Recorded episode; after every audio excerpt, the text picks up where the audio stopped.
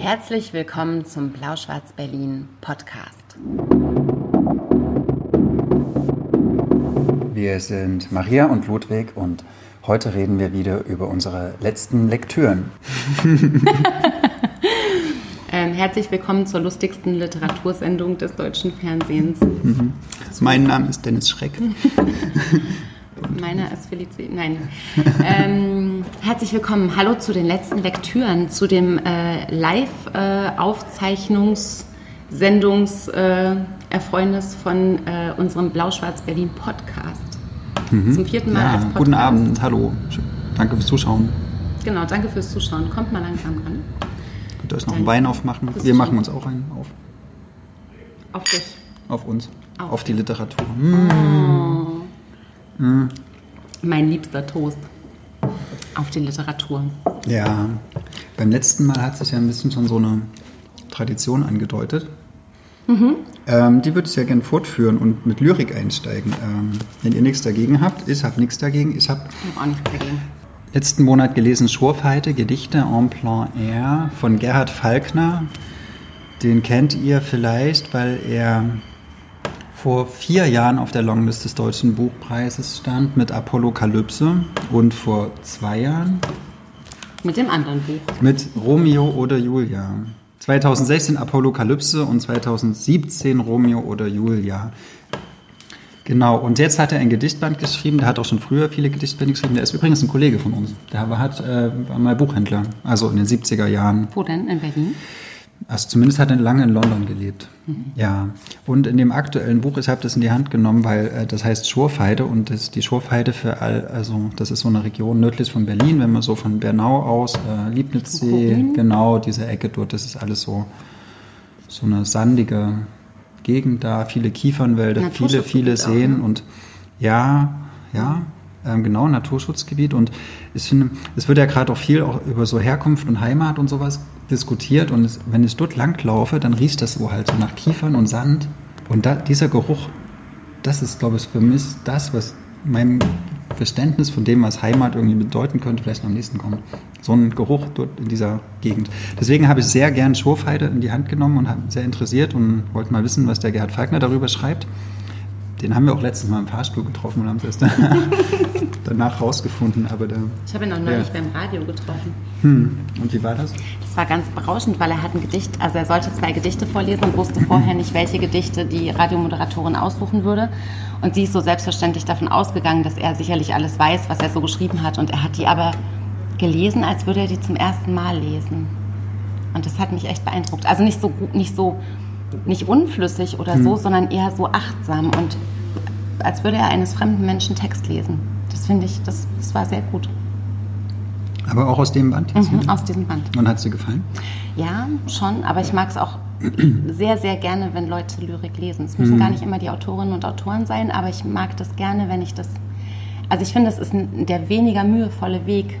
Ja. Deswegen haben wir jetzt hier für euch äh, spezieller Service ähm, euch Lyrik vorzulesen. Das ist eine schöne Weise, finde ich, ähm, um, um so diesem Text nochmal näher zu kommen und nochmal so intensiver, als wenn man es selber lesen muss. Ja, vor allen Dingen gewinnt es auch total, wenn man es laut liest. Also auch wenn man jetzt für sich Lyrik liest, aber immer laut lesen. Hast du die alle laut gelesen? Viele.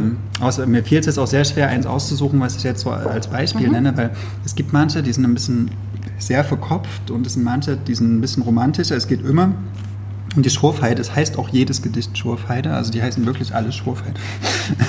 äh, und er legt mehrere Ebenen immer übereinander. Also das eine ist schon so, dass er zum Beispiel Ortsnamen, so Liebenwalde, Joachimsthal und was da mhm. alles, Kurin, was alles vorkommt, also so eine klare Verortung. Andererseits ähm, geht es immer auch um eine Sinnlichkeit, also die, die, die Gerüche, wie die er den Wind spürt auf der Haut und sowas. Also auch das ist so eine ganz direkte Erfahrung, die man halt auch hat, wenn man da durchläuft. Und dann ähm, gibt es aber auch immer noch so eine metatheoretische Ebene, also wo er so viele geht es um Semiotik, da geht es um Fokalisierung, also so literaturtheoretische Begriffe. So schreibt er da auch mal mit ein. Äh, zum Beispiel, warte mal, da hatte ich hier eine, hm, das war irgendwo weiter hinten, ziemlich abgefahren.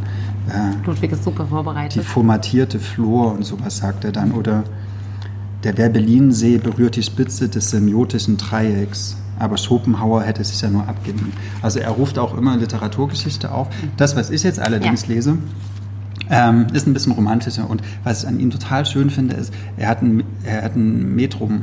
Also das ist wirklich, also hier ist es jetzt ein Jambus und er, man schreitet wirklich durch diese äh, Schorfheide, durch diese Gegend. Und, ist ein bisschen wie Rilke, finde ich fast. Also ein sehr erhabenes äh, ja, Versmaß. Mhm. Es heißt Schorfheide. Wie wenn ich selbst an Bord gewesen wäre, streifen meine Gedanken gestern über Wiesen und Felder bei liebem Walde. Ich sah die Blüten schäumen, die Horizonte sah ich träumen und die Blätter an den Zweigen tanzen. Das Moorwasser funkeln, die Tümpel köstlich dunkeln, hörte rascheln das Ried und vom Stieglitz das Lied. Es erwachte in mir eine Sehnsucht nach triumphalen Sommern, dämmerigen Licht, nach Stille und Klang, nach Feldweg und Turnieren, nach hohen Hallen und Königshöfen. Die Gedanken fanden Gefallen an allem, an Falken, an Reitern, an Gerüsten und Leitern, an bunten Tüchern und an Stundenbüchern, an der Liebe, am Tod und am Scheitern. Gerhard Falkner. Und er hat auch immer so Binnenreime drin. Ne? Also mhm. das, das, ist, das ist schon gut. Also sowas muss man erstmal schreiben können. Ja. Naturlyrik. Im Radio hat er gesagt, dass es ja so ein bisschen aus der Mode gekommen ist, mhm. über Natur zu schreiben, Lyrik zu schreiben. Es ist ja nicht nur Natur, Naturlyrik, es ist immer auch Literaturgeschichtslyrik und Literaturtheorie-Lyrik. Also er sieht einen Baum und weiß auch, aha, es ist ein, ein Signifikat, zu dem ein Signifikant gehört und hat auch Desesur sofort im Hinterkopf. Also mhm. das haut er immer schon mit rein, dass er da ganz viel weiß. Und das äh, macht es aber auch spannend. Aber man kann es, glaube ich, auch sehr gut einfach als Naturlyrik lesen. Schon der Rhythmus ist halt echt gut. Ich frage mich, wie er die auseinanderhält, wenn die alle Schorfheide hat. Ich lese jetzt mal Schorfheide äh, 13. Ah, es gibt auch eins, das heißt Malina oder so. Also, ähm, Bestimmt nicht mit Absicht. Also wenn wir ganz viel Zeit haben, zum Schluss lese ich noch eins vor. Aber es ist äh, mhm. eine Empfehlung. Also ich habe das sehr gern gelesen. Ja, kann man. Schorfheide von Gerhard Falkner erschien im Berlin Verlag. Guter Verlag. Und jetzt auch ganz frisch im Frühlingsprogramm. Genau, ist jetzt vor drei Wochen oder so erschienen. Zwei Wochen. Was hast du jetzt als nächstes? Ich habe, ähm, ich muss anders anfangen. Vor zwei Jahren ungefähr ist im Weidle Verlag, einem von mir sehr geschätzten Bonner Verlag, den ich hier auch schon mal ähm, vorgestellt habe, als es um Duggan Jules ähm, Gesamtwerk ging.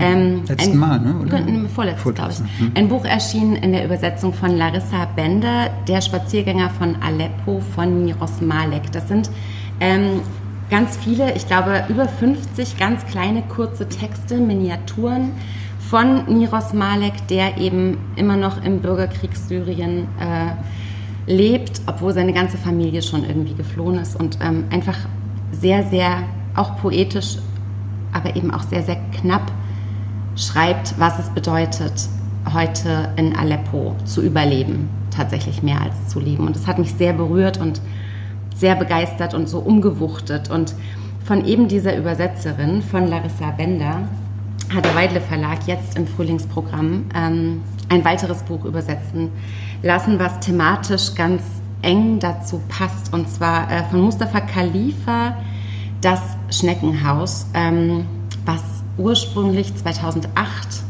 schon erschienen ist, was auch schon in neun andere europäische Sprachen übersetzt wurde, aber eben noch nie ins Deutsche übersetzt wurde, was ich unglaublich finde, weil uns ja eigentlich diese ganze Thematik hier auch sehr beschäftigt hat. Ähm, jetzt endlich hat sich das eben geändert. Ähm, Mustafa Khalifa, das Schneckenhaus in der Übersetzung von Larissa Bender, ähm, beschreibt, also der Autor beschreibt ähm, ganz knapp gesagt seine zwölfjährige Wüsten, also seine zwölfjährige Gefangenschaft in einem Wüstengefängnis in Tatmor. Das ist ein unglaublich ähm, ruhiges, betrachtendes, beklemmendes Buch. Also der ähm, Protagonist ist in Paris auf dem Flughafen, verabschiedet sich von seiner Liebsten, die ihm natürlich irgendwie hinterher trauert, die sagt, willst du nicht hier bleiben, lass uns heiraten.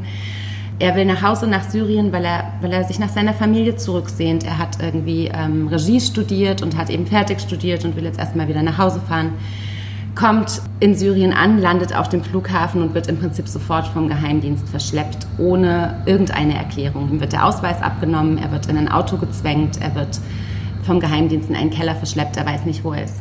Khalifa hat niemals in Frankreich studiert. Äh, er hat ähm, allerdings war er selber eben Gefangener in einem, genau in diesem Wüstengefängnis, auch viele Jahre lang. Und das sind also ähm, Beschreibungen und Betrachtungen, auf die er zurückgreifen kann, wo ganz klar ist, das kann man sich nicht ausdenken. Also da ist ganz viel Selbsterlebtes, was er da verarbeitet. Und ähm, was ich unglaublich interessant und, und beklemmend fand, ist, dass es natürlich Szenen sind, die sind so voller Folter und so brutal und so, so beängstigend auch, ne? diese ganze Willkür, dass du die ganze Zeit nicht genau verstehst, warum wird er denn da jetzt verhaftet und was, was, was, was legen sie ihm überhaupt zur Last? Ja? Also im Prinzip sind in diesem Tatmoor-Wüstengefängnis also im Prinzip vor allem zwei Menschengruppen inhaftiert.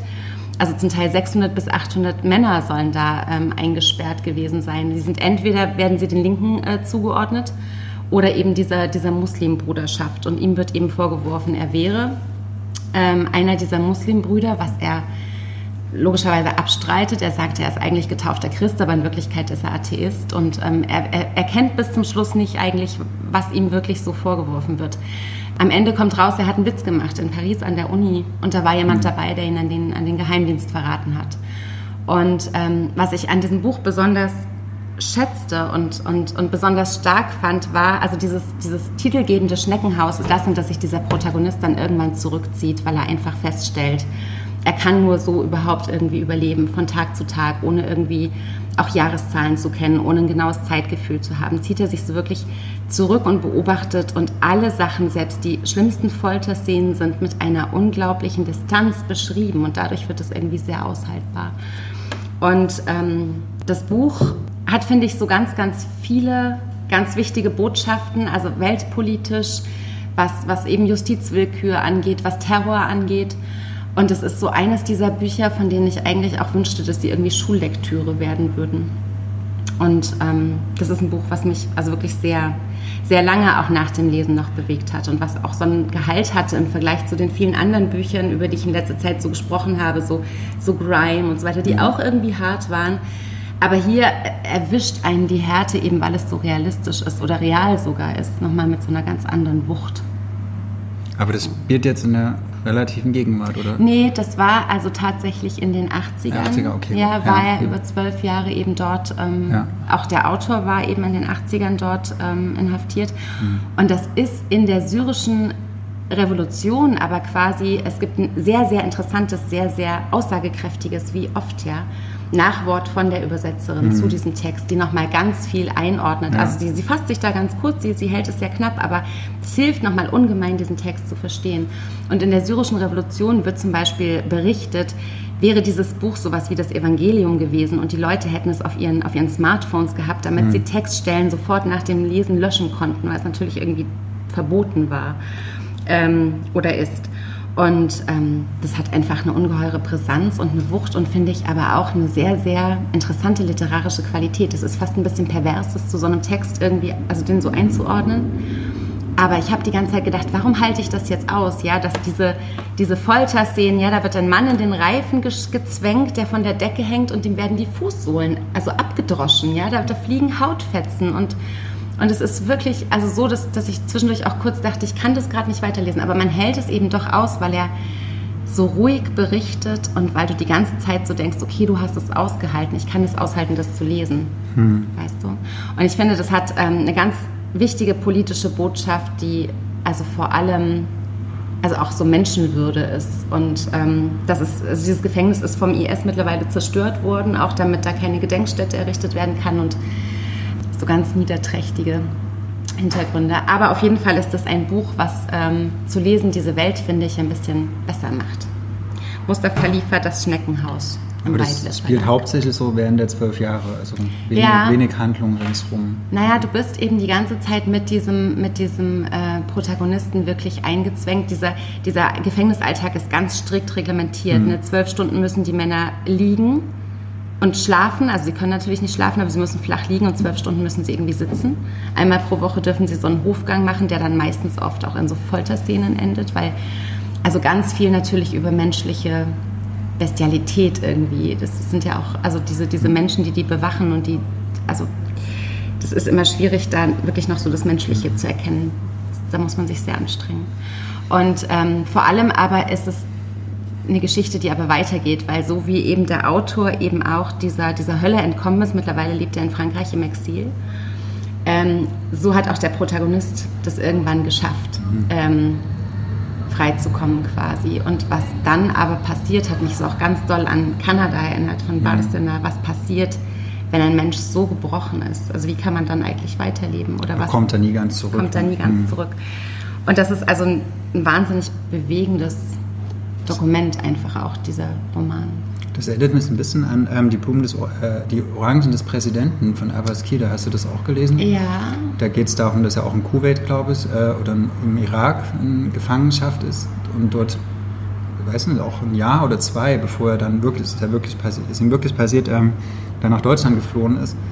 Und er beschreibt halt auch, dass es eigentlich purer Zufall ist, ob man das überlebt. Also mhm. wenn der Wärter halt dich gerade aussucht und meint, okay, du du bist halt heute mal dran, dann stirbst ja. du halt auch. Und was ich auch interessant finde, ist, dass eigentlich in diesem ganzen ähm, arabischen, im, im, ganzen arabischen literarischen Raum quasi ist so Gefängnisliteratur echt ein wichtiges Genre. Mhm. Logischerweise. Ja, das ist bei uns irgendwie so.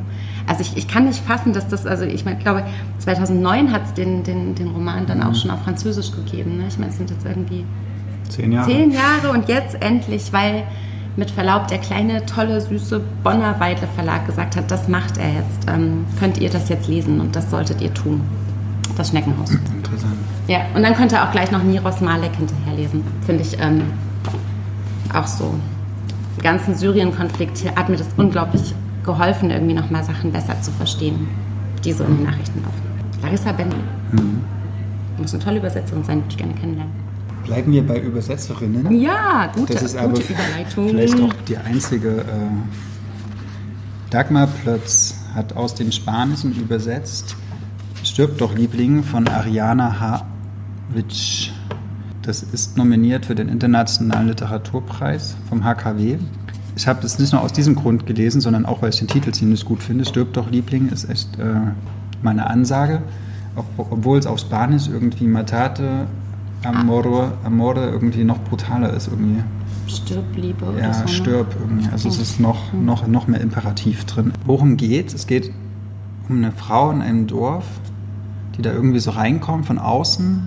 Also sie, ähm, sie heiratet einen Mann, zieht mit ihm in ein Dorf, irgendwie, wo sie vorher nicht gewohnt haben, in eine relativ geschlossene Dorfgemeinschaft, in die sie als Neue hineinkommen. Auch sie ist auch noch äh, aus einem anderen Land dahin gekommen. Spielt in Frankreich, äh, muss man dazu sagen. Genau, aber da muss ich sagen, dass ich das während des Lesens fast ein bisschen vergessen hatte, weil ich war, hatte sie irgendwie so, immer so Spanisch abgespeichert mhm. und habe sie eigentlich eher in so einer mexikanischen Pampa verortet oder dieses ganze Dorf. Und ich finde, es funktioniert genauso, weil es geht eigentlich darum, dass es ein enges Dorf ist. Und ich glaube, es ist egal, wo auf der Welt ein Dorf steht, es ist immer eng. Oder fast immer. Genau, und, und diese Frau kriegt dann ein Kind nach einer Zeit und beschreibt erst die Schwangerschaft ein bisschen und dann, wie sie das Kind hat und wie das Dorf aber sie äh, auch irgendwie verachtet und, und weil sie nicht so sich in dieses enge Gefüge einpassen will. Und es ist ein Großteil ist geschrieben wie in einem inneren Monolog. Also man hört die ganze Zeit ihre Gedanken und die sind so saftig, brutal böse, dass es also zumindest auf der ersten Hälfte wirklich Spaß macht, ihr ähm, ihren ständigen Mordfantasien, ihren Aus Fluchtsfantasien, ihren, ihren Verachtungsmetaphern, die sie da gegenüber ihrem eigenen Leben und dieser ganzen Dorfgemeinschaft, ihrem Mann gegenüber, vor allem ihrem Kind, sie hasst ihr Kind in einer Art und Weise oder für, äh, ja, verachtet das schon fast, dass es wirklich Spaß macht zu lesen. Also es ist eigentlich so eine, so eine zynische Komödie, kann man sagen, weil sie so böse über ihre Mitmenschen denkt, dass es äh, jegliche, ja, also jegliche Moralitätseinstufungen oder Einordnungen verweigert. Und das äh,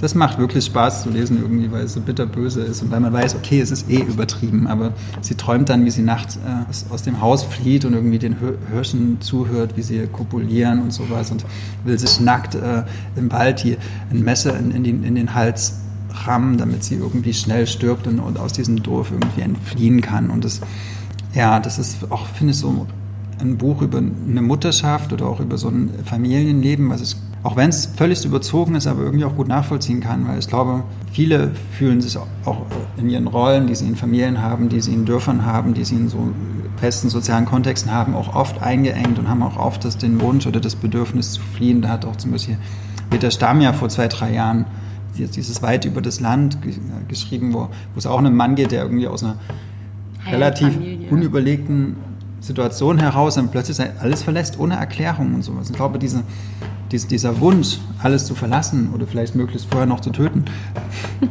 das ist eine ganz tiefe anthropologische Konstante. Also das ist in uns drin und sie, sie feiert das ein bisschen wie so ein, hm, ich weiß nicht, kennt ihr Menschenfeind von, wer hat das geschrieben, Molière oder sowas? Da gibt es auch eine Übersetzung, äh, einen Film von Gaspar Noé, wo so ein Typ, der auch nur in der Kneipe sitzt und man hört ihn die ganze Zeit denken, wie er einfach alle nur zacken will. Äh, und es geht ein bisschen in diese Richtung. Also mir hat es Spaß gemacht beim Lesen, aber es ist natürlich auch harter Stuff. Du hast gesagt, auf der ersten Hälfte hat es Spaß gemacht? Ja, ich, ich, fand, dass es dann irgendwann, wenn man den Effekt ein bisschen begriffen hat, dass mhm. ich halt gerade alles ganz schön doof finde, dann, dann wird es irgendwann ein bisschen eintönig. Also das kann ich leider nur bestätigen. Ich habe das auch gelesen und man muss dazu sagen, das hat irgendwie gerade mal 120 Seiten, ja, 125. Aber ich finde, wenn so ein Buch 125 Seiten hat, dann darf es nicht nach der Hälfte schwächeln schon. Also und ähm, also ich, ich, finde ja auch gerade diese Anforderungen an, an Mutter sein, ne? Und dass dann eigentlich alles schön sein muss und sie so die Beschützerin sein muss und so viel erwartet ja, wird, dass sie jetzt glücklich und sowas, ist ja. und so, ne? Dass das mit so einer mit so einer Pumpgun zerschossen wird, das finde ich eine, eine, eine super großartige Idee, aber ich weiß nicht, ich, ich fandst du es nicht irgendwie, also ich, ich habe immer so, vielleicht habe ich, weil dieser verrückte Klappentext, ich weiß nicht, was der CH Beck äh, Verlag geraucht hat, aber dies ist eines der Bücher, von denen Kafka sprach, es sei die Axt für das gefrorene Meer in uns. Mhm. Da habe ich mich gefragt, ähm, warum muss man so eine Plattitüden bemühen? Andererseits. Das, da gefriert das mehr in mir ja, ein, wenn ich das lese. Aber ich hatte ständig das Gefühl, es ist mir zu Kafkaesk ab der Hälfte. Also sie hat dann ja so Traumsequenzen, von denen du nicht weißt, ob sie realistisch hm. sind oder ob sie sie sich eben nur so vorstellt, wie sie mit irgendwie den Nachbarn ins Bett geht oder. Schläft sie nicht auch mit dem Hirsch oder habe ich das ja, falsch ich, gelesen? Ich glaube ja. Mhm, genau. Ihr wisst jetzt ungefähr, wo wir sind. Mhm. Ähm, das war mir alles ein bisschen zu schwammig und zu Vielleicht ist es auch so wie so eine Lars von Trier Geschichte. Mhm. Die sind auch so brutal, so, so sexuell aufgeladen. Und genau. im Wald und, und ja, also, ja. Und, Glaubst du, die kriegt diesen Preis? Ja, vielleicht wenn man sowas wie an, an der Antichrist oder so mhm. denkt. Das da in dieser, in dieser Liga spielt das auf jeden Fall von der, von der Drastik auch. Und, ähm, aber ich glaube nicht, dass die den gewinnt, weil mhm. dafür, also im Vergleich zum Beispiel Monster von Ishai Sarit ist ja auch nominiert oder Saison der Wirbelstürme die haben ja auch alle so eine brutale Ebene. Äh, mhm. Aber die haben halt noch mehr Ebenen. Und ich finde, hier bleibt das so ein bisschen auf dieser, ich verachte die dörfliche Enge und die Enge dieses Lebens und da kommt nichts mehr dazu irgendwie. Also mhm. Also sie, ja, sie bringt das nicht auf noch eine andere Erkenntnisebene. Und deswegen glaube ich nicht, dass es gewinnt. Mhm. Und ich finde auch, also ich habe auch ein paar Kritiken gelesen und die Übersetzung soll aber auch nicht die allerbeste sein. Das ist einen Preis natürlich schlecht. Wobei ich es sprachlich eigentlich noch am spannendsten fand. Also nachdem sich so diese, dieser innere Aufruhr hm. und diese Begeisterung über diese wütende Mutter gelegt hat bei mir, habe ich da sprachlich schon so ein bisschen noch gedacht. Es hat, es hat auf jeden Fall Potenzial. Ist ein interessantes Buch. Also, Stirb doch, Liebling. Nicht nur für Mütter. von Ariane Harwitz. Übersetzt von Dagmar Plötz. Erschien bei CH Beck dieses Jahr. Was hast du jetzt? Oh, es bleibt, ich habe was gelesen, was wirklich, ähm, was perfekt dazu passt, weil es eigentlich die Geschichte äh, auf eine andere Variante erzählt, aber so ein, also ist, wir sind zumindest sehr, sehr im ähnlichen Bereich. Laila Slimani, übersetzt äh, von, ich kann es mir leider nicht merken, ich muss noch einmal nachgucken, Amelie Thoma bei Luchterhand erschienen, All das zu verlieren. Ist jetzt gerade auf Deutsch äh, erschienen, ist aber, und ihr werdet Laila Slimani wahrscheinlich kennen aus dem Roman Dann schlaf auch du. Ich glaube, vor zwei Jahren ist der erschienen und der hat in Frankreich und eigentlich überall in Europa hat er für große Aufreger gesorgt, weil in einer tollen, funktionierenden Pariser Prenzlauer Bergfamilie, also quasi das Pendant dazu, das Kindermädchen auf Seite 1 schon die beiden Kinder umbringt. Und dieser, dieser psychologische Thriller quasi hat ziemlich eingeschlagen. Und das, was jetzt hier äh, auf Deutsch erschienen ist, ist aber das Buch, was Laila Slimani davor geschrieben hat. Das ist also ähnlich wie bei Hanya Yanagihara, mhm. wo auch erst der presseaufmerksamkeitsträchtigere Roman übersetzt Sie ist wurde. auch die Presse ist ja deswegen so aufmerksam geworden, weil sie für deinen Schlaf auch du den Prix Goncourt gewonnen hat. Ja. Als 30-jährige. Auch berechtigt. Es war ein gutes Buch, aber ähm, das finde ich tatsächlich besser. Finde ich noch mal eine Spur besser. Ich glaube, er ist äh, 2014 im Original erschienen äh, auf Französisch. Ähm, die Geschichte ist im Prinzip ähnlich wie bei Ariana Harwitsch. Eine, ähm, allerdings spielt es in Paris, in einem schönen Viertel im 18. Arrondissement. Und eine ähm, junge, schöne, wahnsinnig schöne Frau, Adèle, ist verheiratet mit äh, dem Arzt Richard. Und sie haben einen jungen Sohn, Lucien, irgendwie zwei, drei Jahre alt, vielleicht eher zwei als drei. Und es ist eigentlich alles wahnsinnig perfekt. Und Richard geht arbeiten und Lucien geht in den Kindergarten und Adele ist auf dem Weg in ihr, äh, in ihr, sie arbeitet als Journalistin und auf dem Weg morgens zur Arbeit fährt sie erstmal bei ihrem Geliebten vorbei, um sich hart durchnehmen zu lassen. Ich würde das gerne anders sagen, aber ich kann es leider nicht. Sie hat nämlich ein Klapphandy, in dem sind ganz viele Nummern von Leuten, die sie eigentlich nur flüchtig kennt, die sie manchmal auch nur auf der Straße getroffen hat. Und das ganze Buch handelt, also die erste Hälfte zumindest, handelt im Prinzip davon, wie eine scheinbar glückliche Frau zum Teil unglaublich gewaltsamen Sex sucht mit fremden, zum Teil auch unglaublich unattraktiven Männern. Und das liest sich so, boah, ja, also man liest es und ist so, ist so in, der, in der Mischung zwischen Gänsehaut und Faszination und ähm, Slimani macht es uns da auch irgendwie also sie, sie, sie, knallt uns ein ganz schönes Brett vor den Kopf, weil gerade im Zuge dieser sexuellen Selbstbestimmung und dieser MeToo-Debatte äh, eine Frau zu erleben, die sich, also, die sich scheinbar nur darüber selber definieren kann, dass sie sich sexuell erniedrigen lässt, ist so hart und so, so konfliktbehaftet und so hochinteressant. Und dieses Buch habe ich, also ich glaube, an einem Nachmittag weggerauscht, weil ich es fast nicht fassen konnte, weil ich wirklich so mit offenem Mund immer gelesen habe und also es waren also eine Mischung zwischen sehr, sehr unangenehmen Szenen. Das, es gibt keinen Moment, in dem dir die Protagonistin wirklich, also du hast wenig Verständnis für sie und trotzdem willst du irgendwie versuchen, du wartest auf so ein erlösendes Ach ja. Und dieses erlösende Ach ja hat Slimani halt überhaupt nicht nötig. Und was ich am allerbesten finde, und ich möchte jetzt aber auf keinen Fall zu viel erzählen, aber ab der Hälfte tut Slimani was und, und gibt diesem Buch noch eine Ebene, wo normalerweise dieses also wenn es jetzt ein schlechterer äh, Roman wäre, würde der dann aufhören können und es wäre auch immer noch okay. Und sie zieht da aber noch eine zweite Ebene rein, die ihr euch bitte, äh, es tut mir leid, aber ich muss, ich muss euch so anfüttern, die ihr euch wirklich selbst erschließen müsst beim Lesen. Sie bietet durchweg keine einfachen Lösungen, sie bietet auch keine Entschuldigungen. Ich finde diesen Titel so ein bisschen irreführend, all das zu verlieren, impliziert ja irgendwie, dass, äh, dass diese Adele irgendwas zu verlieren hätte. Und und vielleicht auch besorgt wäre darum, was sie da aufs Spiel setzt. Ne? Richard will immer mit ihr aufs Land ziehen, das hätten sie sicher vorgenommen. Er ist sexuell ein bisschen unterkühlt. Mhm. Ähm, Im Prinzip läuft es nicht so richtig, aber sie, sie, verstehen sich eigentlich gut und sie, also so zu sagen, sie betrügt ihn nach Strich und Faden, ist noch so untertrieben. Also, aber weiß er das? Also, er erfährt es eben ab der Hälfte.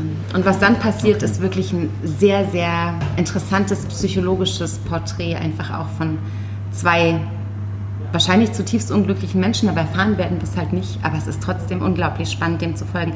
Ich habe mich die ganze Zeit gefragt, wenn es ein Mann geschrieben hätte, hätte ich das Buch wahrscheinlich nach der Hälfte zur Seite gelegt. Das ist was wirklich Interessantes, wo ich auch noch für mich so ganz lange drüber nachdenken muss, was das so mit mir macht.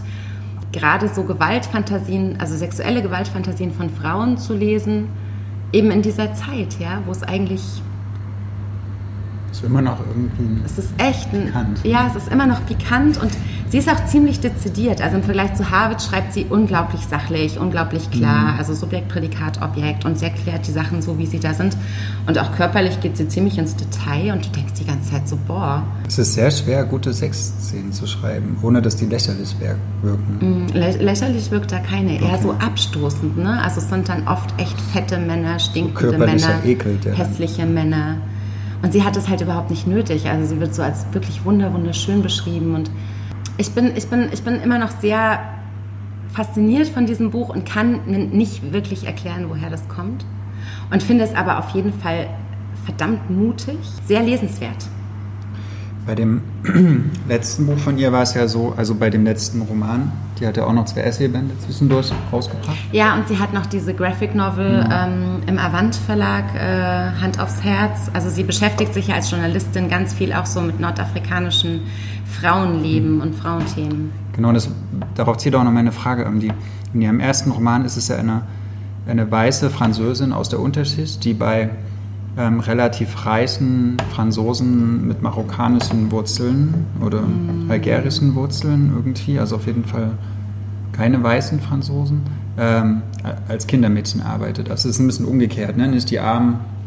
Haben die Wurzeln, ja, die, die ja, relevant genau. sind? Das ist mir ja. gar nicht mehr so präsent. Das, ja, das war ja so dieser, dieser, dieser soziologische Clou, den sie da hat, weil eben die arme Weiße da bei den reichen Nicht-Weißen arbeitet. Und eigentlich hat, ist das Klischee ja umgedreht, dass eher die Weißen reich sind. Und ähm, hat sie hier wieder so eine, so eine Herkunftsproblematik nee, mit eingebaut? überhaupt nicht. Das sind beides ähm, mit Verlaub waschechte Franzosen, das Ehepaar. Also keine postkolonialisierten. Also sie hat ja, ne, was hat sie, tunesische Wurzeln oder ähm, Marokkanische. marokkanische Wurzeln? Französisch-marokkanische Autorin. Aber ähm, die, ähm, das Ehepaar nicht und mhm. auch ansonsten niemand. Also das ist, ähm, ich muss das auch nochmal nachlesen in, in Dann schlaf auch du, weil ich hatte immer nur so diese, diese, also ich hatte so ganz viele Themen, die ich darin gefunden habe, auch so, ne, Unabhängigkeit der Frau und das ist ganz normal, dass man irgendwie seinen Job weitermacht mhm. und Kinder hat, weil man sich eben ein Kindermädchen, die können sich das ja auch nicht ganz locker leisten, die überlegen ja durchaus, dieses Geld zu investieren. Aber das kann ich doch nicht völlig überlesen haben, dass das, ah. Okay, also vielen Dank, äh, Ludwig. Ich werde das nochmal nachlesen und ihr lest so lange All das zu verlieren von Laila Slimani. Ich fand es wirklich, ähm, ich fand es echt nochmal einen Tick besser als das. Wer hat es mal übersetzt? Amélie Thomas. Amélie Thomas aus dem Französischen bei Luchterhand erschienen. Jetzt vor zwei Wochen. Gelbe Bücher. Das habe ich genau, dieses jetzt Überleitung. Podcast nicht sehen, das müssen wir jetzt erklären. Genau, also das Buch, worüber ich jetzt sprechen möchte, ist auch gelb. Zumindest, also sogar gelber Und noch. von einer Frau. Und von einer Frau geschrieben, von einer deutschen ähm, Philosophin für politische Philosophie, also Professorin mhm. für politische Philosophie, Lisa Herzog, geboren 1983. Sie lehrt, ich glaube, in München und hat ein Buch geschrieben, Rettung der Arbeit, ein politischer Aufruf erschienen bei Hanse Berlin, die sowieso immer ziemlich gute auch Essays machen. Also es ist kein Roman, es ist ein Sachbuch, aber wir dürfen auch Sachbücher besprechen. Wir dürfen alles. Ja, genau. Also, Nächstes Mal ein ähm, nicht. Und ich fand das eine, eine, unglaublich anregende Lektüre und ich habe mich sehr gefreut, auch jetzt darüber sprechen zu können, weil das, ähm, ich habe das Gefühl gehabt beim Lesen, dass mich das sehr angeht, worüber sie schreibt. Und zwar jetzt nicht nur vielleicht auch im Zuge der Europawahl oder auch mit diesem Video, was letzte Woche hier bei, auf YouTube mhm. hier Rezo irgendwie hochgeladen wird. Oder, also das, der Kosmos, in dem sie ihre Gedanken so auf, entfaltet, ist halt äh, die, die Arbeitswelt der Gegenwart, die geprägt ist ähm, von Digitalisierung, äh, dem so Globalisierung und einem krassen Neoliberalismus. Also praktisch, dass bestimmte große global agierende Internetkonzerne keine, keinen Gesetzen mehr unterliegen, zum Beispiel so Steuergesetzen mhm. oder sowas, sondern dass sie einfach frei agieren, sowas. Und sie guckt ein bisschen auf dieser Makroebene, also auf der Ebene dieser, dieser Konzerne, ähm, was da eigentlich falsch läuft, wo müsste die Politik regulieren, damit, äh, damit die die Arbeitswelt wieder gerechter wird, aber sie guckt auch auf der Mikroebene, also auf der Ebene des Einzelnen ähm, und, und lotet da so ein bisschen die, die Chancen, aber auch die Gefahren der digitalen Arbeitswelt aus. Also zum Beispiel, was bedeutet es, wenn Apps unser Arbeitsleben ähm, kontrollieren? Sie sagt, es gibt da sehr gute gute Modelle, zum Beispiel, das haben wir ja auch hier im Laden, so Zeiterfassungs-Apps, die, wenn wir hierher kommen, locken wir uns ein und wir kriegen halt jede Minute bezahlt und wenn wir wieder gehen, locken wir uns aus. So, das heißt, es ist ganz klar, wenn wir hier sind, kriegen wir die Zeit bezahlt. Und es gibt halt auch Unternehmen, da ist das so ein bisschen schwammiger, die nutzen das halt irgendwie nicht so und dann werden halt sehr, sehr viele Überstunden nicht bezahlt. Und da sagt sie, okay, solche Apps können dazu dienen, dass Arbeit fairer wird, dass die transparenter wird, dass man das besser irgendwie alles kontrollieren kann, auch von Seiten des Arbeitnehmers. Gute Sache. Sie sagt aber auch, Digitalisierung kann genau das Gegenteil erzeugen. Zum Beispiel, wenn man so ein Fahrer von Lieferando ist, der eigentlich 24 Stunden am Tag theoretisch von, von einer App dazu aufgefordert werden kann, zu arbeiten, dann ist man extrem unfrei. Und die Digitalisierung oder auch dieses, äh, die Möglichkeiten des Internets ähm, erzeugen dann sozusagen ein, ein, ein, wie so ein neues Sklaventum, weil man halt... Äh, Verfügbar ist. Ja, man, man kann halt nur existieren wenn man ständig verfügbar ist, weil diejenigen, die Geld verdienen, mit, mit, die, das sind halt nicht die, die arbeiten, sondern die, die Aktien haben an diesen großen Unternehmen. Also sie, sie macht da so eine Brücke auf zwischen denen, die wirklich von Arbeit, Arbeit profitieren und die, die eigentlich vollkommen ausgebeutet werden. Und die Digitalisierung und die Möglichkeiten der Technik im 21. Jahrhundert ähm, bieten diese Möglichkeit zum Ausbeuten in einer vollkommen neuen Art. Und dann sagt sie, es geht nur, und das mag ich an diesem Buch, weil das eigentlich eine sehr linke Eigenschaft ist oder eine sehr anti-FDP zum Beispiel, also extrem gegen Neoliberalismus. Ähm, sie sagt, dass nur die Politik da steuern kann. Also dieser freie, freie Markt reguliert sich nicht selber. Wenn der freie Markt sich so weiterentwickelt wie bisher, ähm, dann wird es eine ganz kleine Schicht geben, die davon profitiert, dass ganz, ganz, ganz viele Menschen extrem ausgebeutet werden. Und es ist dann halt nicht mehr irgendwie ein Fabrikbesitzer, der ausbeutet, sondern es ist ein Algorithmus. Und sie sagt auch zum Beispiel, dass die, die neue Möglichkeiten der neuen Technik auch viele Arbeitsplätze zerstört, weil, weil man die nicht mehr braucht. Ja. Ähm, zum Beispiel, wir haben äh, so einen elektronischen Lieferschein mittlerweile. Wenn bei uns morgens die Ware kommt, äh, jetzt im Buchladen, ähm, dann müssen wir da kaum noch was sozusagen mit der Hand machen, sondern wir scannen das einmal und dann weiß das System, aha, die Ware ist da. Das vereinfacht unsere Arbeitsprozesse, aber da fallen jetzt keine direkten Arbeitsplätze weg, sondern man könnte die Arbeitszeit, die dadurch frei wird, für andere Sachen nutzen. Und ähm, die Politik müsste da halt gegensteuern, dass sozusagen die Arbeit, die frei wird, nicht, äh, dass da keine Arbeitslosen entsteht, sondern man müsste halt neu verteilen. Ja, verteilen. genau, man müsste die anders verteilen und die Ressourcen, die, meinetwegen auf eine sagen, dass es immer noch eine 30-Stunden-Woche gibt. Oder bei uns jetzt, dass wir zum Beispiel bezahlte Lesezeit bekommen, weil wir diese Zeit halt nicht mehr hier im Eingang betreffen müssen. Ne? Das kriegen wir aber nicht. Das ist übrigens ein großes Plädoyer von mir für alle Buchhändler, die sollten bezahlte Lesezeit bekommen.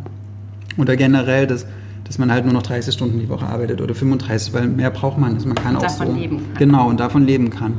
Und das äh, entfaltet Lisa Herzog in ihrem politischen Aufruf zu einer, ich finde, zu einem sehr, sehr gut lesbaren äh, Essay, der, aber das ist ganz schön dick für ein Essay, ne? Ja, also es liest sich aber wirklich fluffig. Es ist, es ist die Zielgruppe ist eindeutig das, ähm, so ein nicht akademisches Publikum. Also sie schreibt auch hinten nochmal, wer da jetzt eine, akademischen, eine akademische Arbeit äh, erwartet, der soll ihre Doktorarbeit lesen oder ihre Habilitation.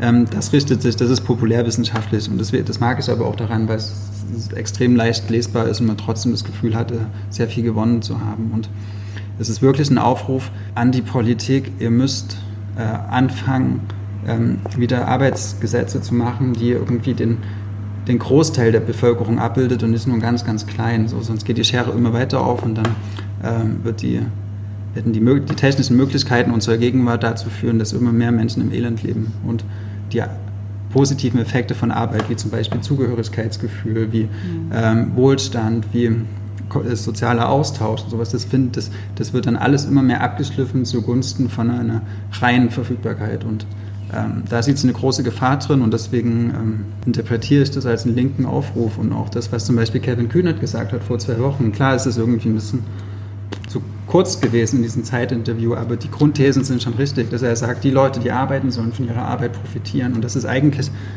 ein völlig verständlicher linker Gedanke, oder ein sozialdemokratischer mhm. Gedanke und er wird dafür so, so in die Ecke getrieben, wo ich mir denke, nein, wieso, wieso ist es falsch, sowas zu fordern? Ja.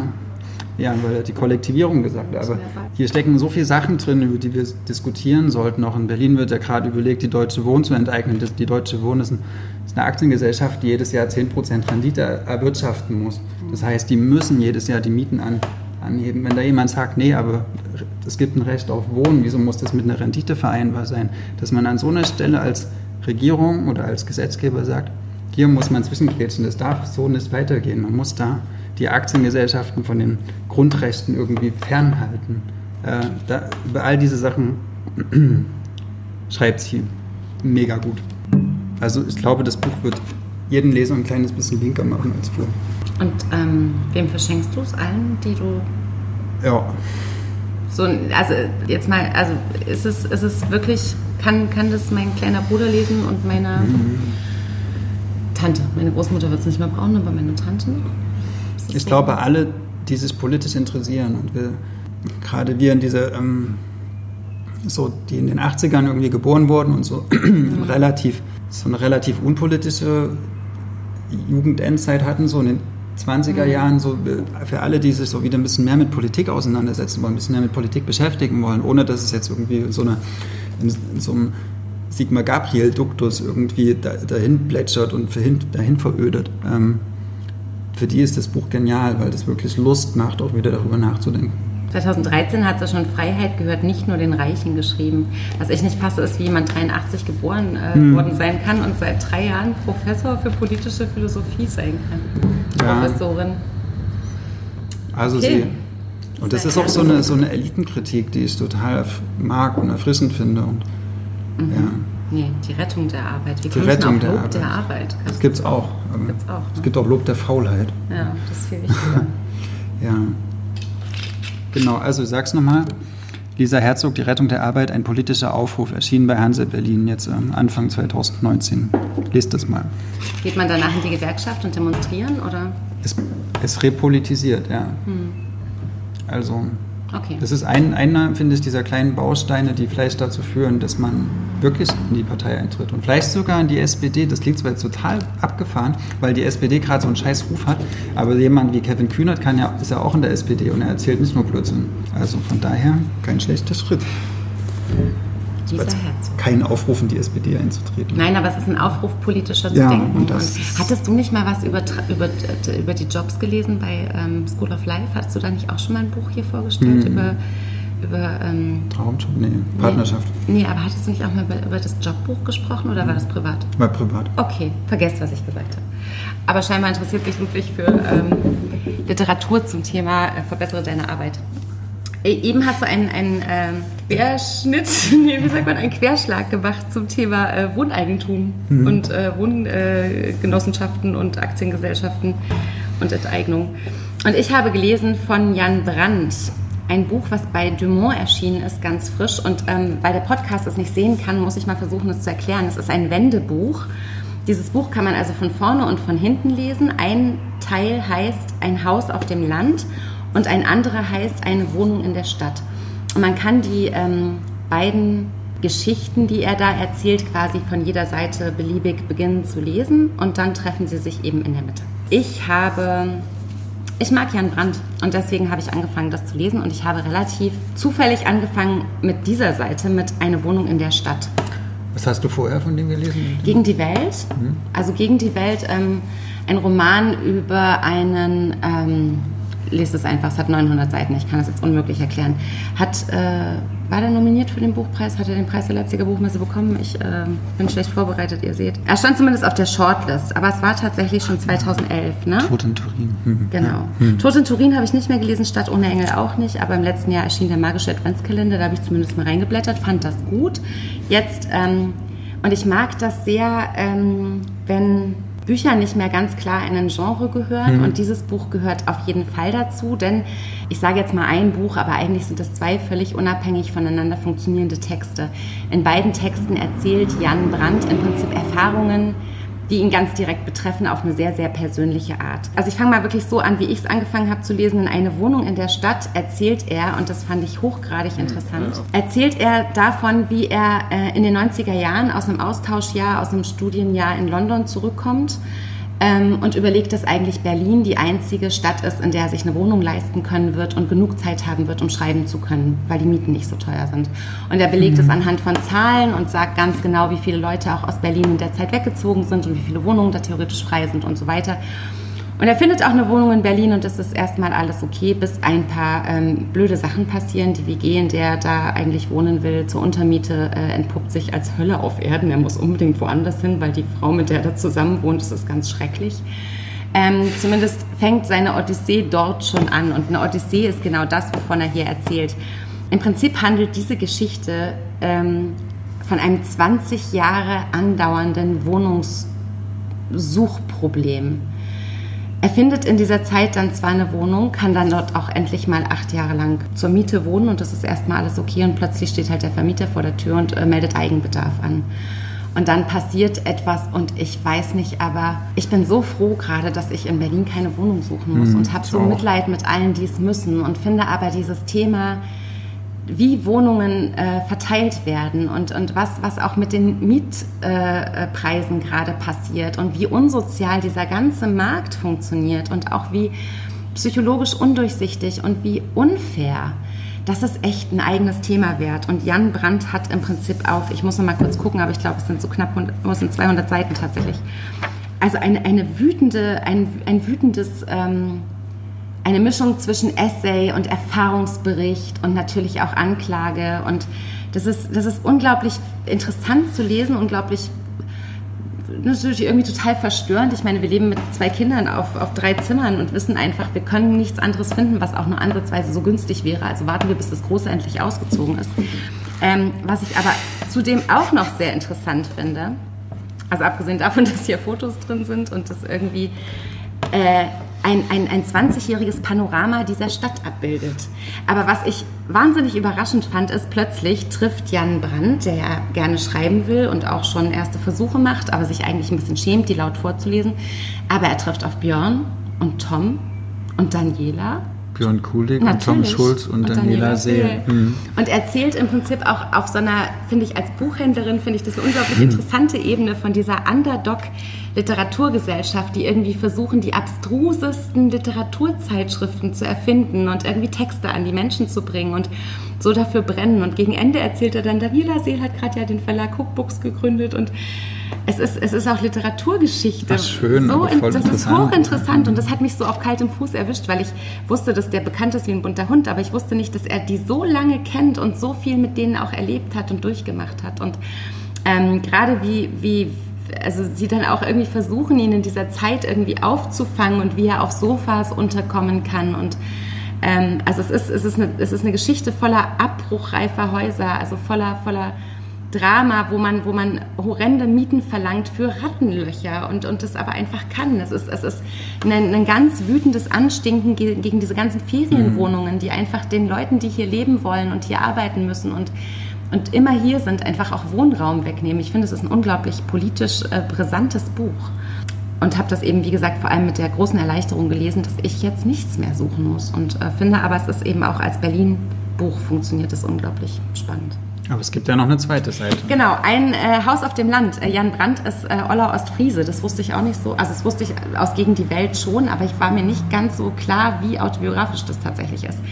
Und ähm, in Ein Haus auf dem Land erzählt er im Prinzip von dem Haus seiner Urgroßeltern, was in äh, Irhove ähm, gerade zum Verkauf steht und abgerissen werden soll. Und weil er auch in Berlin keine Wohnung findet und da kreuzen sich tatsächlich diese beiden Erzählungen überlegt er ganz kurz, äh, obwohl er sich das überhaupt nicht leisten kann, diesen Gulfhof, diesen traditionsbehafteten Hof. Er macht dann Exkurse in die Geschichte seiner Urgroßeltern, die kurzfristig mal nach Amerika ausgewandert sind. Das ist hochgradig interessant und rührend eigentlich. Wie er versucht, es eigentlich äh, vielleicht zu retten, obwohl er da überhaupt nicht in der Lage für ist und natürlich auch scheitert. Aber ein sehr ehrlicher, sehr offener, sehr interessanter Bericht über das Wohnen und irgendwie auch über das Zuhause. Das ist gerade ein krasses Zeitgeistthema. Ne? Er liest auch gerade hier in diesem Ein Haus auf mhm. dem Land liest er dann natürlich Eribon und er liest mhm. auf dem, auf dem, im Zug, liest der Daniel Schreiber, mein Lieblingsbuch über dieses äh, Zeitgeistthema zu Hause. Mhm. Also es ist, es ist so ein Buch der Stunde, finde ich, und es ist, äh, finde ich, sehr interessant, wie es als Wendebuch einfach ja. funktioniert. Das Cover ist auch cool mit dem Rissen der find Wand und dem Blitz. Ich finde, das also sieht aus wie ein Thriller. Ich finde, da ausgerechnet Dumont, muss ich sagen, also da nee, hätte man, glaube ich... super, weil es ja auf beiden Seiten ein Blitz eigentlich, ja. aber auf einmal im Himmel und einmal im Stein. Na gut, Ludwig kann es verstehen. Ich habe eher so gedacht, na gut.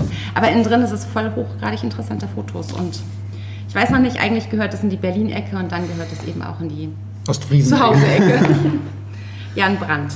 Ja, habe ich auch echt Bock, das zu lesen. Mhm. Auf jeden Fall. Das. Gerade wenn du das jetzt mit Björn und Daniela und Alexander und Tom und wie sie alle heißen. Ist auch egal, womit ihr anfangt, finde ich auch spannend. Mhm. Zehn Minuten haben wir noch. Noch ein Buch, was auf der Shortlist zum Internationalen Literaturpreis steht. Ähm, und es passt auch sehr gut zu einem Buch, was wir letzte Woche im Lesekreis besprochen haben.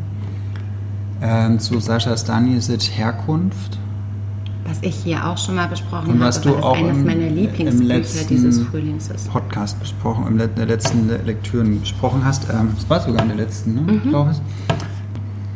Ich habe die Herkunft auch gelesen und das, äh, das auch sehr gern gelesen, weil das ein sehr lebensbejahendes, positives und auch wie wir im Lesekreis festgestellt haben, sehr philanthropisches Buch ist. Es macht viel Hoffnung und es zeigt auch so ein bisschen die guten Seiten in allem und ohne dass es kitschig ist oder irgendwie rührselig oder süßlich, was man erstmal schaffen muss zu schreiben und das ist was, was ich Sascha Stanisic hoch anrechne, weil er über den ähm, Jugoslawienkrieg schreibt und über die Folgen, über die Flucht aus dieser Region und über den, auch über das Trauma irgendwie dann, aber wobei das Trauma kommt nicht so sehr drin vor, sondern eher aber so. vielleicht auch auf die Art, wie er es ausblendet, Ja. wird schon klar, dass da irgendwas ist.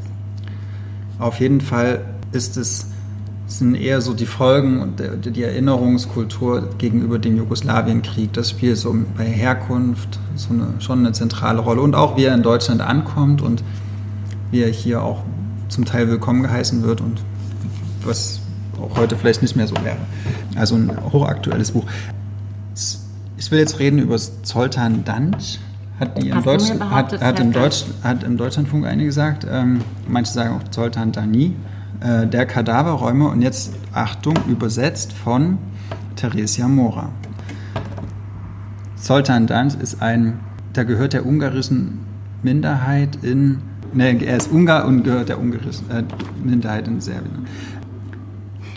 Und in dieser Ethnie gehört auch der, seine Hauptfigur, der, ist, äh, der hat den Jugoslawienkrieg als junger Soldat erlebt, aber auch eher in so einer, ähm, ich weiß gerade nichts Besseres mit mir anzufangen, und deswegen gehe ich jetzt mal zum Militär. Äh, Philosophie, Biografie, also wie viele junge Männer in der Zeit. Und ich muss sagen, also ich habe schon ziemlich viel Literatur aus der Gegend gelesen. Also ähm, Juli C. hat ja auch mal in, ähm, Die Stille ist ein Geräusch, ihr erstes Buch, da geht es auch um die, um die Folgen des Bosnienkriegs. Anna Kim, Die gefrorene Zeit, ein, ein fantastisches Buch über diese Gegend. Dann gibt es auch Edo Popovic, hat darüber geschrieben, der auch diesen Krieg ähnlich wie Zoltan Danch erlebt hat, äh, schreibt auch genial. Äh, ich finde, wenn man über den Jugoslawienkrieg liest, kann man auch immer sehr viel über das lesen oder lernen, was Krieg eigentlich bedeutet. Und es ist so spannend für mich, finde ich, weil es ein Krieg war, der stattgefunden hat in Europa, als ich schon gelebt habe. Also es ist relativ nah und die Menschen, die dort gekämpft haben, laufen uns jetzt noch auf der Straße. Äh, wir hatten mal vor zwei, drei Jahren hatten wir so einen Kunden, der aus Albanien kam, irgendwie jeden Tag und ganz, ganz hart Deutsch gelernt hat. Ich wette, der hatte irgendwas auch da, damals dort erlebt. Und deswegen lese ich gerne Literatur, die von dort kommt, weil die so mir was erklären kann oder auch Einblick in eine Art von Literaturmöglichkeit gibt, die ich sehr spannend finde. Und der, die Hauptfigur hier ähm, war ein Kadaverräumer, die eigentlich die Aufgabe, dass er Tierkadaver wegräumen sollte aus dem Kriegsgebiet, aber nach und nach wird deutlich, dass er eigentlich auch die, die Leichen der Menschen wegräumen sollte, die, äh, Aber warum soll er Tierkadaver wegräumen? damit sie irgendwie nicht auf offene Straße verwesen und irgendwie damit sich keine Seuchen ausbreiten oder sowas. Aber nach und nach kommt halt raus, dass eigentlich Menschen äh, Leichen äh, wegräumen soll, die bei Massakern getötet wurden, damit die UN-Soldaten die nicht sehen, damit die Massaker nicht auffallen. Dann sollte der die irgendwo verscharren. Das war seine Aufgabe. Und da, das hat ihn schwer traumatisiert. Und es ist auch so, er ist kein reines Opfer irgendwie dieser Aufgabe, sondern er ist auch Täter geworden, dadurch, dass der Krieg einfach jeden zu Tätern macht. Ne? Also man kommt dann in Situationen, entweder du erschießt oder du wirst erschossen. Und manchmal, also er hat halt überlebt, deswegen hat er auch erschossen. Genau, und diese, diese Aufgabe hat ihn schwer traumatisiert und das ist ganz spannend, weil er benutzt dafür eine sehr, sehr körperliche Metapher, denn diese, diese äh, Ereignisse lassen ihn nicht los, sondern die bleiben in ihm drin, irgendwie so als er läuft, er will dann irgendwie fliehen, erst nach Berlin und dann nach Amerika. Amerika gelingt ihm nicht, Berlin schafft er auch nicht so ganz, dann geht er irgendwie zurück nach Budapest. Und diese, immer erinnert er sich währenddessen an diese Ereignisse während des Krieges und die bleiben in ihm drin als, als Trauma. Aber, das ist das Witzige, ähm, er hat auch Verdauungsstörungen und darüber geht es auch ganz, ganz viel. Also es gibt, glaube ich, kaum eine Seite, wo nicht auch Verdauung beschrieben wird, aber so halt Verstopfung. Und eine, die, die schlimmste... Die, die schlimmste Verstopfung ever. Also der, der sagt, der, der trinkt irgendwie zwei, drei Liter irgendwie am Tag und kann halt kein einziges Mal pinkeln gehen. Und was das für Schmerzen sein müssen. Und es kommt aber nicht aus ihm raus und es ist nur das Pinkeln. Ähm, Und das, also manche Kritiker haben ihm das sehr, sehr vorgeworfen, dass er irgendwie, dass es halt so eine Fäkalliteratur ist irgendwie. Aber ich finde das, wenn man das als Metapher liest, als, als ein Trauma, was halt in einem drin bleibt, es ist ein Haufen Scheiße in einem und es kommt nicht raus. So. Ne? Und damit läuft Das er. haben die ihm vorgeworfen? Wie, wie klein Nein, das, nein, nein, das lese ich. Ja, aber das haben ihm die vorgeworfen. Die ja, Kritiker, ja, dass es dann irgendwie zu, zu brutal war und irgendwie zu, dass irgendwie das, dass die Brutalität so eine Mimikrie ist und sowas. Aber ich finde, ein, ein Mann oder ein Mensch, der in so eine Situation gebracht wird, die er eigentlich selber nicht so richtig versteht und da Dinge erlebt, die sein eigenes Bewusstsein übersteigen. Und damit dann kommt er wieder in eine normale Realität nach Berlin und läuft hier so rum oder nach Budapest und er wird das nicht los. Und er wird das auf eine Art und Weise nicht los, die ihn zerfrisst. Und dann, ja, und das ist so, ich finde so, vielleicht auch ein bisschen wie Kanada, aber aus einer anderen, ein anderer Umgang, aber es ist eine Traumaliteratur. Und es ist eine Literatur, die nicht nur die Kriegshandlung beschreibt, die aktuell oder die stattgefunden hat, sondern es ist vielleicht auch dieser, der Nachhalt dieser Kriegshandlung, die, den man immer noch hört und hört und hört und hört und hört und hört. Und äh, aus, dem, aus der Perspektive fand ich, war äh, der Kadaverräumer ein, schon eine sehr interessante Lektüre. Und ich finde, die Theresia Mora hat eine Sprache dafür gefunden, die, die dem Thema, glaube ich, sehr gerecht wird, die sehr, sehr flüssig, sehr, sehr klar irgendwie und ohne irgendwelche besonders, ja, es war jetzt auch nicht zu heftig, aber ja, doch, es war eine, eine, eine gute Sprache, also liest sich schon gut. Erschienen bei Swarkamp. Und haben wir schon gesagt, dass es auch nominiert ist für den Habe ich schon, genau am Anfang. Wobei ich auch nicht glaube, dass das gewinnt, Weil? weil äh, letztes Jahr ja Ivana Seiko gewonnen hat, zusammen mit, Liebesroman. genau, mit Liebesroman in der Übersetzung von äh, Lida Bremer. Ähm, und ich weiß nicht, ob die zwei Jahre hintereinander ein Balkanbuch äh, auszeichnen. Ich glaube ja, entweder wird Monster gewinnen von Ishai Sarid oder Saison der Wirbelstürme von Fernanda Melchior. Fernanda Melchor. Aber ich weiß Ishai es nicht. Sarid in der Übersetzung von Ruth Achlamer und Fernanda Melchior in der Übersetzung von Alissa Auch einer Frau? Nee. Nee, nicht Alissa Bremer. das finden wir noch raus für euch. Wir Ja. werden euch auf jeden Fall auf dem Laufenden halten, wenn sie diesen Preis bekommt. Bekommt. Ja. So. Das war's erstmal. Ja. Wir werden wahrscheinlich keine Sommerpause machen. Das heißt, ihr hört uns hier wieder mit Wir den lesen besten immer. Tipps zum Strand, Danke, Badetag. dass ihr zugeschaut habt, alle, die zugeschaut haben. und dass ihr diesen Podcast hört, die ihr Ja. dann diesen Podcast hört. Wir machen das sehr gern und freuen uns auf die positiven Reaktionen. Oder auf die äh, interessanten Nachfragen. Ja. Ich finde auch äh, Austausch immer gut. Also fühlt euch frei, schreibt uns Kommentare, schreibt uns irgendwelche Nachrichten. Das war's. Das war's. Danke fürs Zuhören. Tschüss. Auf Wiedersehen. Ah, ganz wichtige Information. Ja, ein was haben wir noch vergessen jetzt zum Schluss. Und zwar lieben Dank an Chris Keller, den hervorragenden für. Äh, das Sounddesign, was ihr am Anfang und Ende unseres Podcasts hört. Ähm, Haben wir nämlich nicht selber geklimpert. ja, und falls ihr noch mehr über Chris Keller erfahren wollt, googelt mal Resident Kafka. Das ist ein, eines seiner Projekte. Ziemlich cool. Cooler Typ. Danke, Chris. Danke, danke. Das war der Podcast zu unseren letzten Lektüren. Wir sind Ludwig und Maria von Blau-Schwarz Berlin.